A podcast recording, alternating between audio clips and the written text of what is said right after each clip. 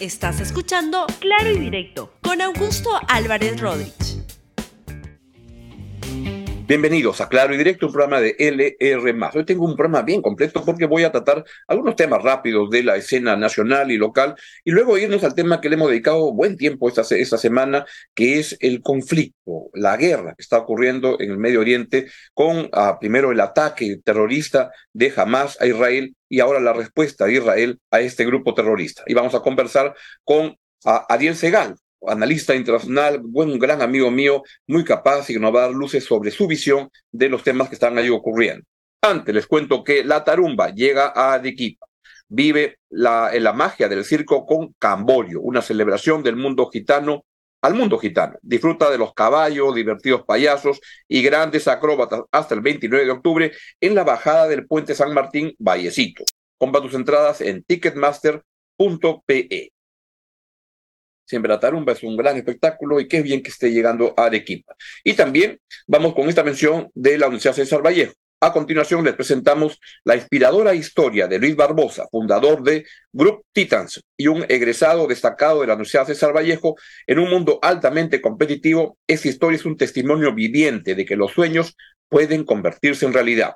Este video viene auspiciado por la Universidad César Vallejo, una institución comprometida con el éxito de sus egresados. Adelante. Soy Luis Barbosa, licenciado en la carrera de negocios internacionales, fundador de Group Titans, una empresa que se dedica al servicio de transporte internacional tanto marítimo como aéreo, y un grupo de empresas que se dedica a la importación de productos alrededor del mundo y nos encargamos de entregar la mercancía en el almacén de nuestros clientes. Comenzamos durante pandemia y con mucho esfuerzo el día de hoy damos empleo a más de 35 personas. La Universidad César Vallejo no solo me brindó una formación académica sólida, sino que también ofrece programas accesibles para quien tienen recursos limitados y horarios flexibles para aquellos que trabajan.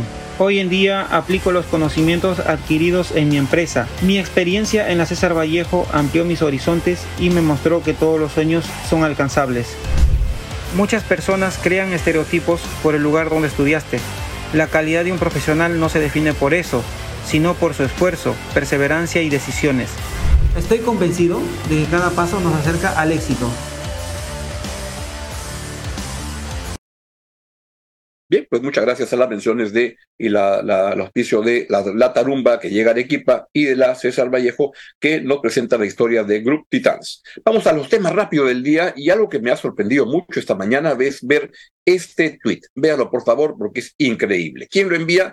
Lo envía el señor Vladimir Cerrón, quien es el presidente de Perú Libre, que es la agrupación más importante de la izquierda peruana y Cerrón es el, guste o no, el líder más importante y relevante con más capacidad de organización y presencia política, tiene una bancada todavía grande en el Congreso, Vladimir Cerrón, y, este, y, lo que ocurre es que además no solo es presidente Perú Libre, también es un uh, prófugo de la justicia porque lo condenaron nuevamente por corrupto, por ratero. Y entonces esto lo ha inspirado al señor Vladimir Cerrón, que se ha vuelto un entusiasta y se cree un César Vallejo, sospecho, porque miren lo que pasa hoy día. Este señor, tenga en cuenta, ha sido condenado por ladrón. Y entonces ahora este, se, se, se ha escapado, su bancada lo festeja, pero en gran forma, y él se siente un poeta. Ponga favor grande esta poesía de este prófugo de la justicia. ¿Lo pongo grande para poderlo leer?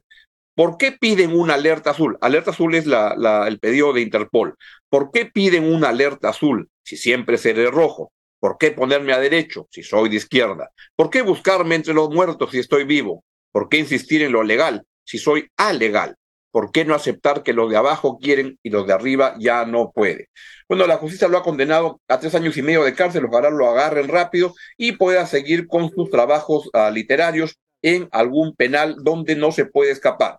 Condenado por ladrón, se, da de, este, se, la, se lanza a ser un prófugo y se cree un poeta. poeta. Muy bien. Vamos con otros temas y quiero plantearles que viene como título del programa de hoy, es que el gobierno de Boluarte tiene una oposición que parece de mentira.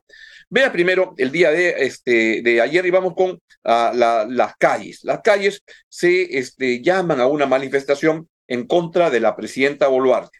Ayer ocurrió en Lima, que usted nos enteró de repente, la cuarta toma de Lima, la cuarta toma. No han habido las tres primeras, pero ayer se lanzó la cuarta toma de Lima. ¿Cuál, este, quién la organizó ahora?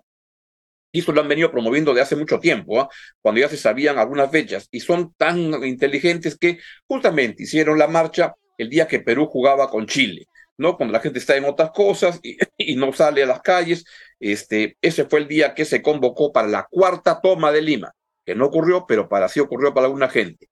Lo convoca el, Comité Nacional Unificado de Lucha del Perú, CONUL, que es el lado más radical y son aquellos que piden la liberación de Pedro Castillo, Asamblea Constituyente, este, la salida de Dina Boluarte y este, eso, eso es lo que piden, salieron a marchar el día de ayer, no solo en Lima, también fue en Puno, donde este, se produjeron manifestaciones y fue una nueva jornada, pero es muy poca cosa. Entonces, claro, desgastan mucho y cuando veo esas cosas simplemente lo que pienso es que es como una coreografía o escenografía para ayudar al gobierno de Dina Boluarte para dar la sensación de que las marchas son un fracaso, como es lo de ayer, que es una cosa raleada. Vean, los carros pasan por ahí sin ningún problema. Y así fue esta marcha que se produjo tanto en Puno a unos 100 kilómetros al noreste de la ciudad de Huancané, en la provincia homónima, junto a, y lo bloquearon el puente Ramis. Eso fue lo que ocurrió y en Lima también hubo con soporte de la Confederación General de Trabajadores del Perú. La verdad que con marchas como esa lo único que hacen es promover la estabilidad que dice la señora Boluarte en Alemania que tenemos. Y este, ahí va. Y lo otro es que también de alguna manera contribuye a esta construcción de una oposición sin mucha fuerza, es esta moción que se ha presentado en el Congreso de la República para la vacancia de Dina Boluarte. ¿Por qué le quieren este, hacer esta vacancia? es porque dicen que ha viajado al extranjero y entonces es, ha viajado al extranjero. Ahora, es por esta razón. Esta moción es una tontería, la verdad, porque es una moción que la quiere promover un sector del Congreso por una norma que el Congreso le ha dado a la señora Boluarte tendrían que primero ir al Tribunal Constitucional y pedir que se declare este, que, que, es nula esa, esa, esa ley que se dio para que Boluarte pueda viajar. Pero ¿cómo entendemos que el Congreso diga, aprueban una ley para que pueda viajar y luego el Congreso mismo la va a querer vacar por utilizar la ley que el Congreso da? De locos. Y así es como van la gente en el Congreso simulando que hay una oposición porque esta moción va a, fracasar, igual que fracasó la anterior que se planteó en marzo del año que este, corre en curso. Así van las cosas. Y entonces, este, esto nos lleva al tema del avión. Este, vamos a, si ahí están viendo a la señora Boluarte en Alemania el día de ayer, y esto nos lleva al tema del avión. Gran discusión ha habido en estos este, días sobre si salía el avión o no. Y lo cierto, la verdad, es que yo creo que sí, que sí debe ir el, avión. No hay avión presidencial en el Perú, hay que decir. Lo que hay son aviones de la Fuerza Aérea que se ponen a disposición de la presidenta o del presidente cuando lo requiere. Pero es un avión que la verdad es un avión un poco este, que, no, no, que no corresponde al que debería tener el, el país, porque tiene una autonomía de vuelo de cuatro a cinco horas, con lo cual para llegar a Israel, por ejemplo, si saliera de Lima, tiene que parar como cinco o seis veces en el camino. Lo otro es que entran solo 50 personas, entonces no entra mucha gente. Y el avión en ese momento está siendo utilizado por la presidenta en su gira por Europa. ¿Cuál es el problema ahí?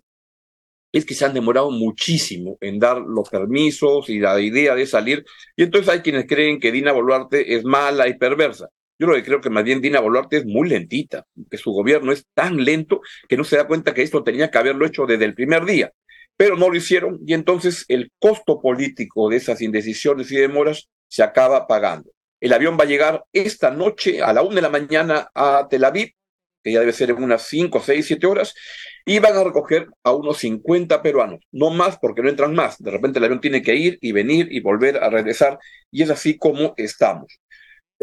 Ahora, por este motivo, se está planteando también las acciones desde el Congreso contra la señora Boluarte. Así vamos. Lo que creo es que tenemos una oposición de mentira, que simplemente promueve cosas que al final acaban favoreciendo a la presidenta de eh, Boluarte, a la cual supuestamente se la quieren volar. Vamos a ir a una breve pausa y vamos a ir sobre, sobre el tema no del avión, pero Israel. ¿Qué es lo que está pasando en ese momento con Ariel Segal? Antes les cuento lo siguiente los caminos que unen a nuestro país y al denominado gigante de Asia serán recorridos desde hoy gracias a Puente a China.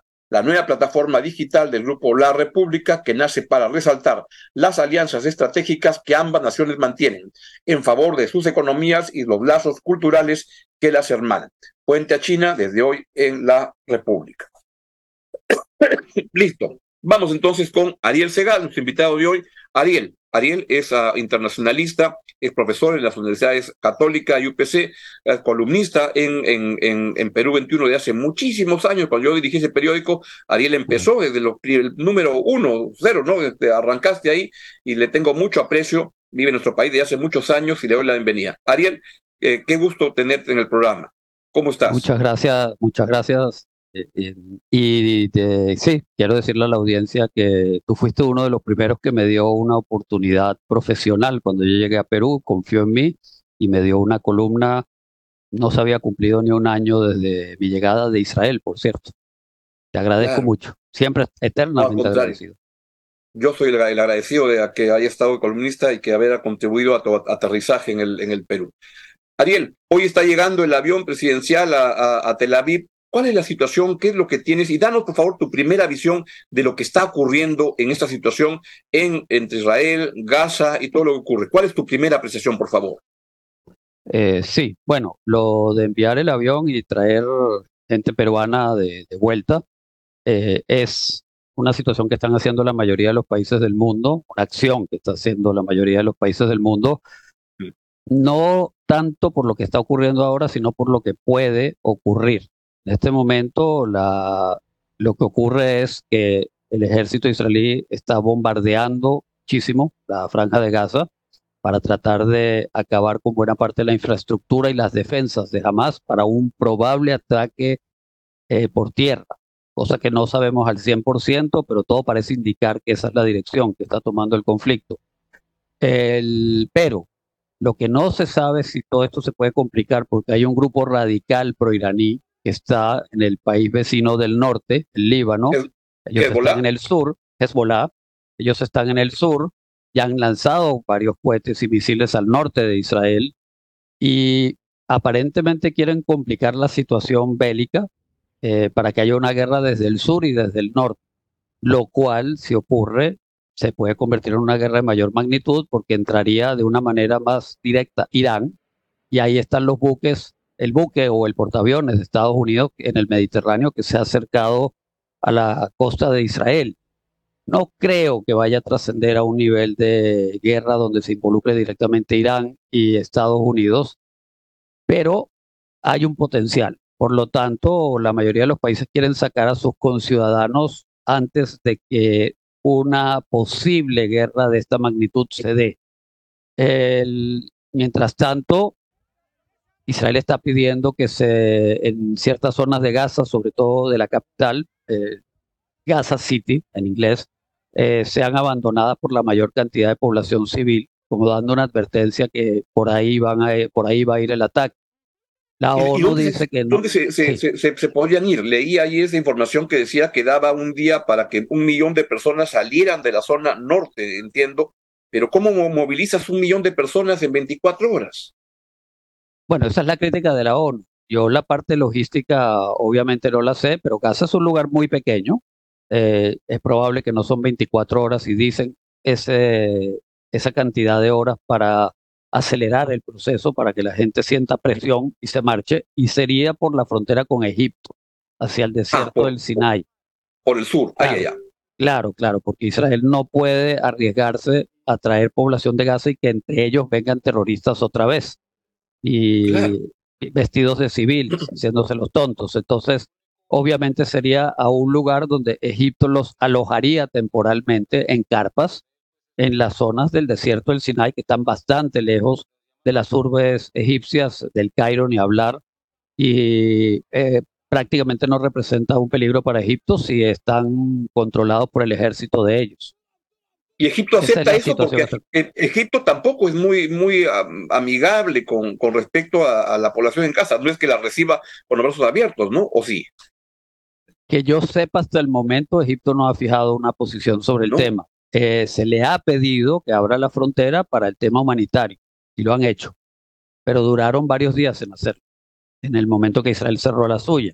Y es correcto, Egipto tiene muy malas experiencias también, no solo con Hamas, tiene malas experiencias con otros grupos islamistas radicales que están en Gaza. Uno se llama la Yihad Islámica, otro es el, el, la sucursal de ISIS, del Estado Islámico en, Gaza.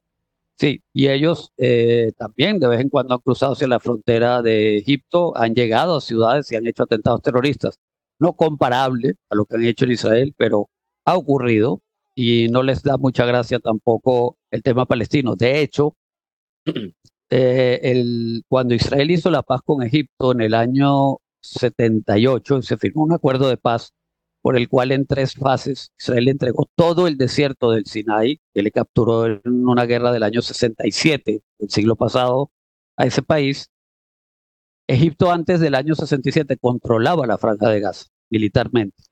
Y cuando se hace el acuerdo de paz, ellos piden que haya autonomía en Gaza, una especie de autonomía palestina, pero no quieren que les entreguen Gaza junto al resto del desierto del Sinai. Ya en esa época, el presidente Sadat, que fue asesinado por islamistas radicales por haber hecho la paz con Israel, eh, entendió que Gaza es una bomba de tiempo desde el punto de vista demográfico y desde el punto de vista de, eh, de radicalismo. Y no quiso que le devolvieran una franja que ellos tuvieron en el poder por casi 20 años. Es terrible. Ayer entrevistaba a, a Farid Cajat acá y le recordaba que con Farid nos conocemos desde hace 46 años. Ya en ese tiempo el problema existía.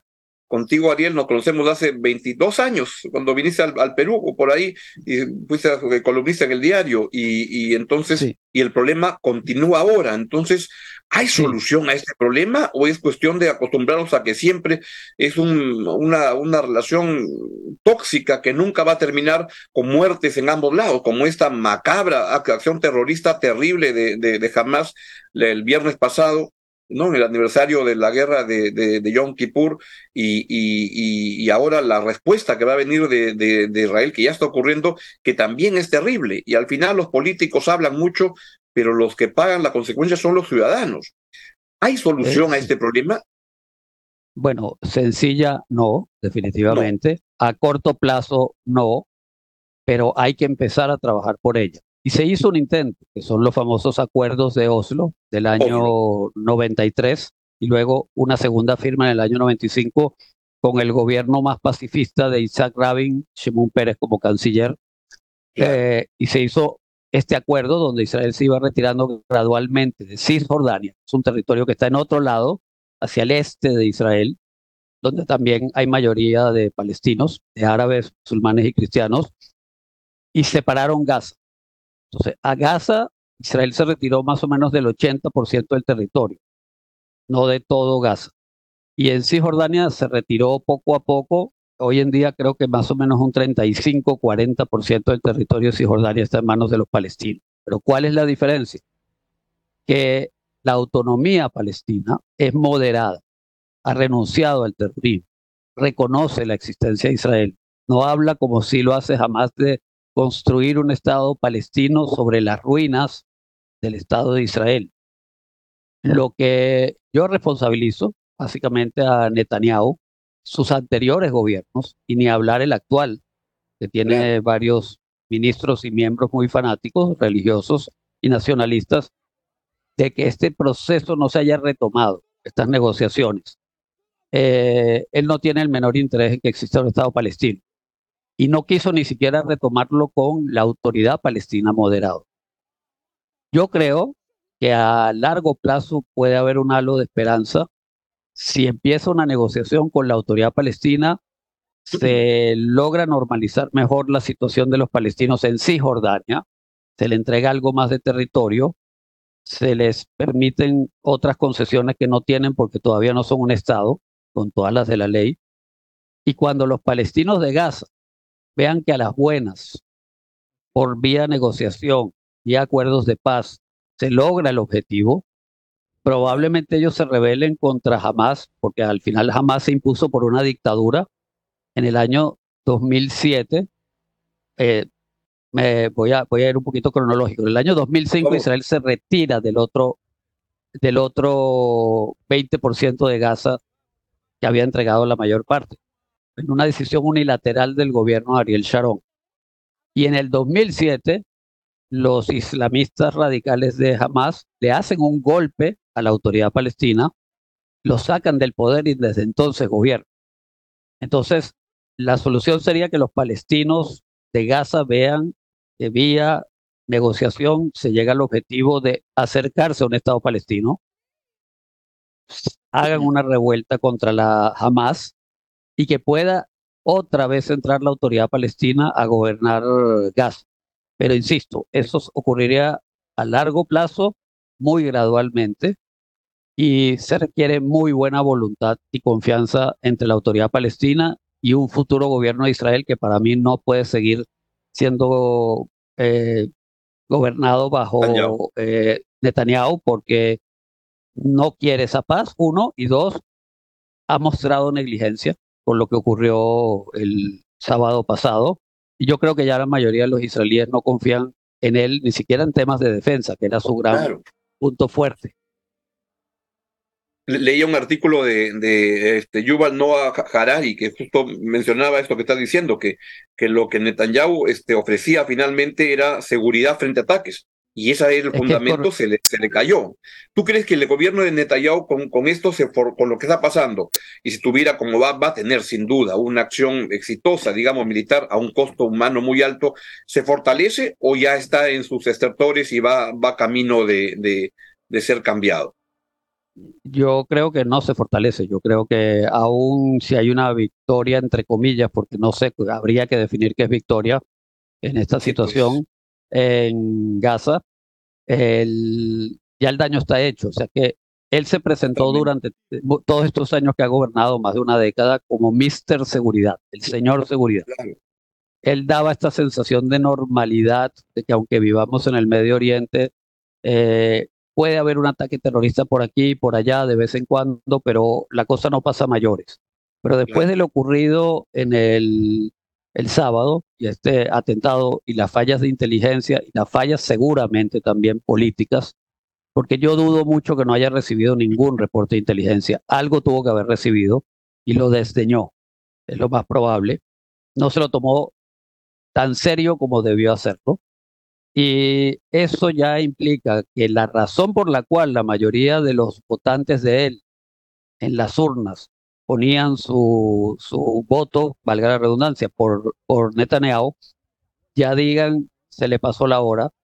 Este señor es incluso responsable de negligencia, de falta de criterio, y puede ser sustituido por otra persona de su partido, que también no es un partido no es un partido radical tampoco, es un partido de centro derecha.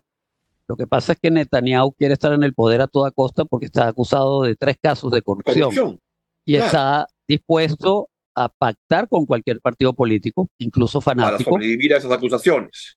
Claro, para estar en el poder y sobrevivir a esas acusaciones. Entonces, no es un pacto porque la mayoría del partido de Netanyahu, llamado el Likud, eh, le gusten las políticas que él está haciendo es un pacto de supervivencia del primer ministro y de mediocridad de varios miembros del Likud, como los políticos en todas partes del mundo, vamos a ser muy claros en eso, que para que no me quiten mi puesto en el Parlamento, para que no me quiten este ministerio, para que no me quiten tal eh, privilegio, eh, tenemos que votar por Netanyahu y no votan por su conciencia, realmente. Entonces, este es un problema eso mundial. en el Perú conocemos de sobra, ¿no? Porque es como funciona la política peruana y en casi todas partes, lamentablemente. Mundial, mundial, lamentablemente. Fíjate, fíjate Estados Unidos con los republicanos con Trump también. Así es. Así es. Ahora, ¿y contra quién pelea Israel, Ariel? ¿Pelea contra, contra Hamas, contra Irán, contra los palestinos, contra el mundo árabe, contra quién es la pelea de fondo, cómo, cómo resolver, este, de qué se está hablando, porque uno revisa este, la historia y o vuelven a ocurrir estas cosas, ¿contra quién pelea Israel? Bueno, el mundo árabe de hecho eh, está cada vez más en un proceso de normalizar relaciones con Israel. Sabemos que la Había un acuerdo en camino con Arabia Saudita, ¿no? Exactamente, y esa era la joya de la corona, ¿cierto? Ellos son una monarquía de otros acuerdos que ya han hecho con Emiratos Árabes Unidos, con Bahrein, esta pequeña isla en el Golfo Pérsico, con Marruecos, y ya hace muchos años, con décadas, con Jordania y con Egipto. Así que no es contra el mundo árabe. El mundo árabe incluye a los palestinos de Cisjordania y Gaza, tampoco es contra ellos, no es contra los civiles de ellos, es contra este grupo terrorista específico que se llama Hamas. Lo que pasa es que ellos controlan el lugar de la Tierra, esto es muy importante saberlo, el lugar de todo el planeta más hacinado, por kilómetro cuadrado. Totalmente. es prácticamente imposible bombardear eh, eh, objetivos militares de Hamas sin, que mueran civiles. Exactamente. Prácticamente imposible. Uno. Y dos, sabemos que Hamas utiliza a los mismos palestinos, a sus civiles, como escudos humanos. Y ellos utilizan como lugares de, estratégicos o ponen lanzamisiles en mezquitas, en colegios, en hospitales. Y luego cuando Israel destruye eso, hacen propaganda con eso, con el, eh, la famosa competencia de quién mató más, quién mató menos, como dijo aquel fujimorista que ya ves antes de una elección. Eh, competencia que no tiene ningún sentido, entre comillas. Competencia que yo creo que ningún analista serio ni periodista serio debe caer, porque la realidad de Gaza es diferente a la realidad israelí. En Israel hay refugios antiaéreos, por eso no muere tanta gente. En Israel hay un sistema de misiles antimisiles porque Israel se ha preocupado durante décadas en proteger a sus civiles y los palestinos usan el, dinero que les dan de donaciones para comprar armas y para prepararse para hacer incursiones como la ocurrida hace casi una semana. Entonces, sí, los muertos son responsabilidad de la aviación israelí por el momento, pero son también responsabilidad de Hamas de que no les importa. Ellos sabían cuando, sí, ellos sabían cuando hicieron esta incursión que la represalia... Hicieron esto para provocar esto, sin duda. Correcto, correcto. Bueno, Ariel, un comentario final entonces para, para poder entender desde el Perú, de tan lejos, pero en el corazón tan cercano a lo que está pasando ahí y con muertes en, en Israel y en Palestina que son terribles y que es lo que hay que ver como, como tú dices, construir los escenarios para que eso no ocurra. Un comentario final, por favor. Bueno, eh, Mero, mi comentario final es que eh, yo espero que mueran la menor cantidad de civiles en lado y lado, porque eh, jamás sigue mandando misiles contra Israel y Hezbollah, norte ahora. Eh, también no, la menor cantidad de civiles palestinos, uno. dos, yo espero que muy pronto haya otro gobierno que inicie un proceso de renegociación con los palestinos de Cisjordania, muy importante esa parte. Eh, y tres, entendamos todos que aquí el gran responsable se llama Hamas. Eh, y Israel, para defenderse, tiene que atacar a Hamas. No hay otra. Eh, entonces, también espero que la, la represalia israelí, por el bien de los civiles palestinos y por el bien de los israelíes que no quieren perder tantos soldados en la guerra, no sea demasiado eh, contundente, que sea lo suficientemente lógica, lo suficientemente eh, inteligente. Eh, probablemente ciertas incursiones muy específicas para buscar la gente de la cúpula de Hamas. De resto no tengo más nada que decir. Obviamente como judío y alguien que vivió en Israel, estoy muy adolorido con todo lo que ocurrió, estoy muy triste, he perdido amigos y tengo familiares y amigos en el ejército, están en la reserva, podrían caer. Así que no deseo esto a nadie, tampoco a los palestinos, obviamente. Bien dicho, querido Ariel. Recemos para que eso no, no vaya a ocurrir, aunque parece que inevitable que va a haber mucho costo. Te envío un gran abrazo, qué bueno verte después de varios años y estemos en contacto, así que te voy a seguir molestando. Te envío un gran abrazo. pronto un café, lo digo al aire. Así es. Muy bien, un gran abrazo ha sido Ariel Segal, internacionalista, ilustrándonos sobre lo que está pasando en el Medio Oriente. Esta semana he tenido muy buenos invitados, ha estado Ariel, ha estado Farid hemos este, y, pero les decía que hemos invitado, y mi productor José Paz invitado, ya había tenido la, la, la aprobación del embajador de Palestina en el Perú, que es el señor Walid Muakat este, a ver si cumple su palabra y viene un día para poder que también nos dé su, visión de lo que pasa en esa zona del mundo. Es todo lo que quiero decirles y solo me queda decirles que nos vamos, pero les recomiendo mucho la tarumba que llega a Arequipa. Vive la magia del circo peruano con Camborio, una celebración al mundo gitano. Disfruta los caballos, de divertidos payasos y de grandes acróbatas hasta el 29 de octubre en la bajada del puente San Martín Vallecito. Compra tus entradas en ticketmaster.pe. Que tengan un buen fin de semana y ojalá que la situación en Medio Oriente pueda entrar en una situación más este, pacífica, aunque creo lamentablemente que no va a ser así. Adiós, buen fin de semana. Gracias por escuchar Claro y Directo con Augusto Álvarez Rodríguez. Suscríbete para que disfrutes más contenidos.